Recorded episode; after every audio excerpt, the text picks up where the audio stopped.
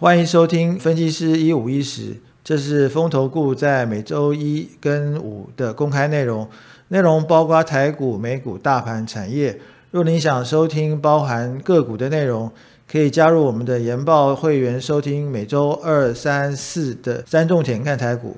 详细资讯可以加入永丰投顾的 Line，从下方选单了解更多。各位大家好，今天是七月二十九号，礼拜五，欢迎大家收听分析师一五一十，我是 Bill。那在昨天美国股市是呈现一个上涨的状况，那为什么会这样子呢？不是说经济出现连两季衰退吗？为什么会上涨？想请问一下达康。嗯，好，谢谢碧如。那礼拜四，美国股市各大指数都上涨大概一趴左右哈。其实美国报出来数据，就如比如所说的，其实是不好。那美国公布的第二季的 GDP 呢，连续是两季萎缩啊。第二季的 GDP 的季减年率哈，达到百分之零点九。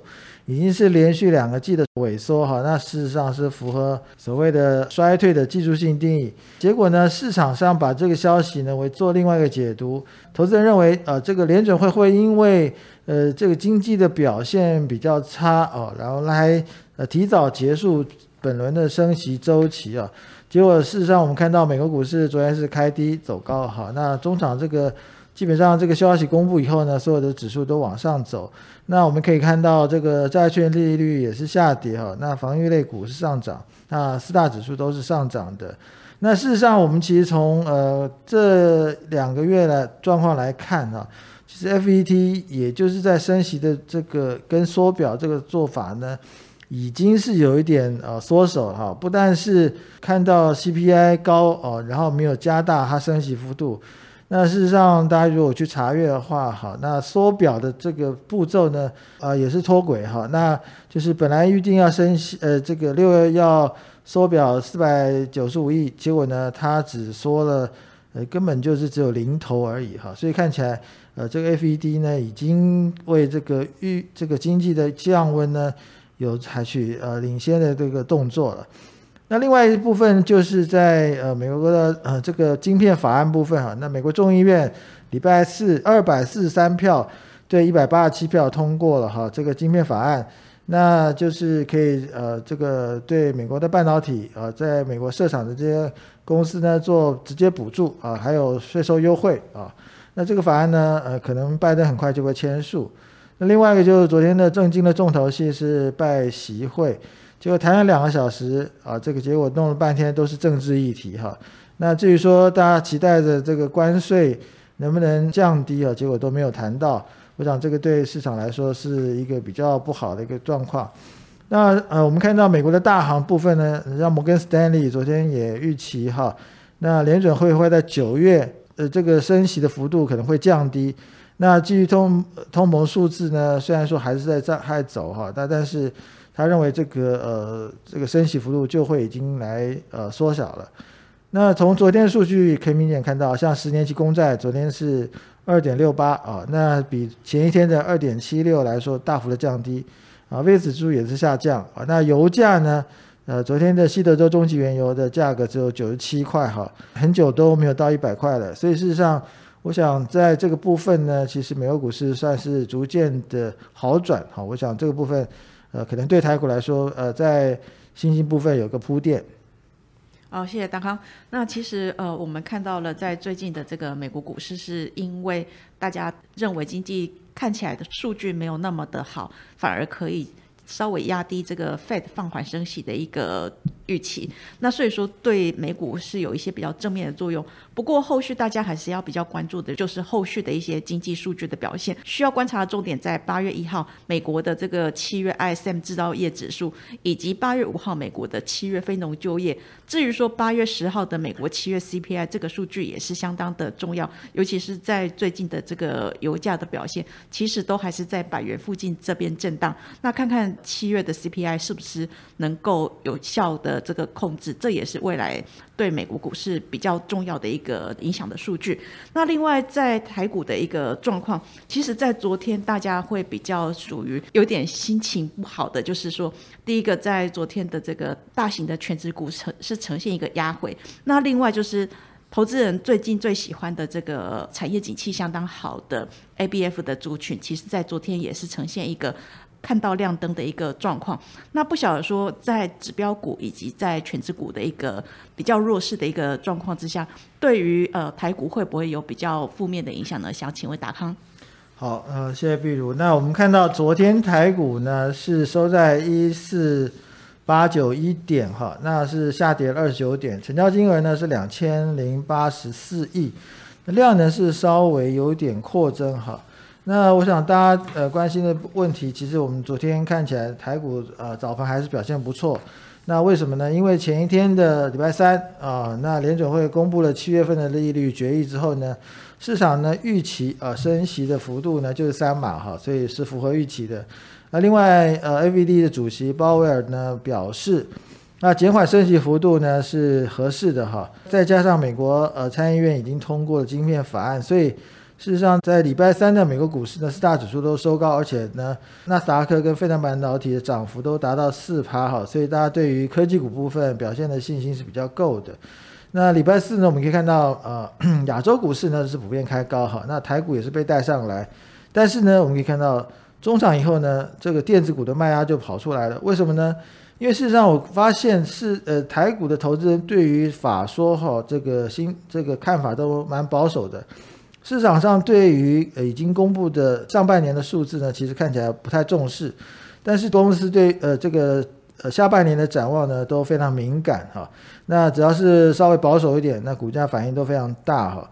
那所以我觉得这个市场上的目不目目前普遍的一个共识呢，就是这个库存要调整哈。所以呃保持比较悲观的心理。其实台股呢，主要的公司看到这个法说的业绩呢，其实都不差哈。那现在就差看美国股市能不能扭转偏空的气氛。那现在我们就看这个呃，美国这个 FED 有能不能继续往鸽派好这靠拢。那美国升息已经有减缓的迹象哈，那就是要看这个能不能带动台股。那如果大家把这个台股的这个呃 K 线图拉出来看一下。大概可以很明显看到哈，这个中期的均线呢，对台股来说形成一个蛮大的一个呃趋势指引，也是一个压力所在。那最近呢是接近了这个中期趋势哈，但是还没有突破，所以呢保守一点呢，我建议大家就是等这个突破啊，我们再来呃进场。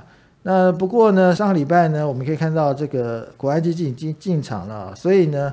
比较积极的投资人呢，事实上可以呃采取呃尝试性的布局哈。那我想这边布局的呃方向还是以电子股为主，基本上啊台湾的优势产业还是电子股哈。所以我觉得这个部分呢，看看就各位的呃投资属性如何来呃决策。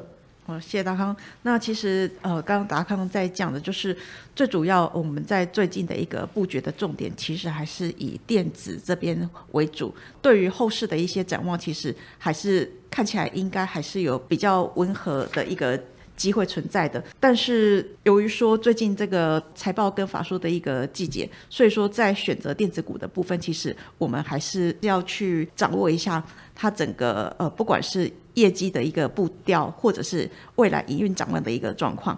那我们再来看一下，呃，最近的三大法人的一个进出状况。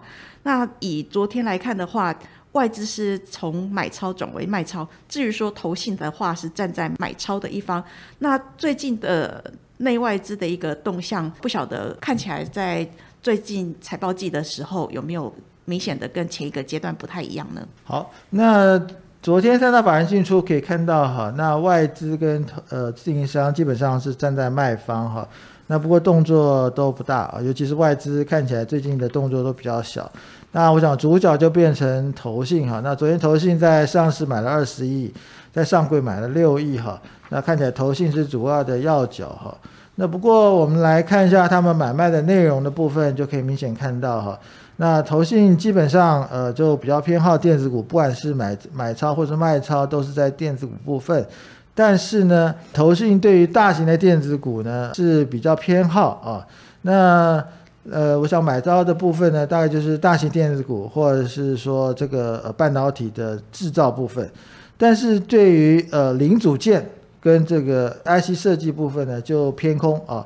那可以看到昨天表现最波动最大的就是 ABF 这个部分啊，那结果其实可以看到这个 ABF 的法说啊，它的内容呢其实呃还是不错的哈，缴出来成绩单也是很好，但是对于前几部分有点保守的看法的话，这个股价呢就大幅的波动哈，那跌得蛮深的哈，所以我想这个部分呢看起来投信呢是在做一个策略上的转换哈，那。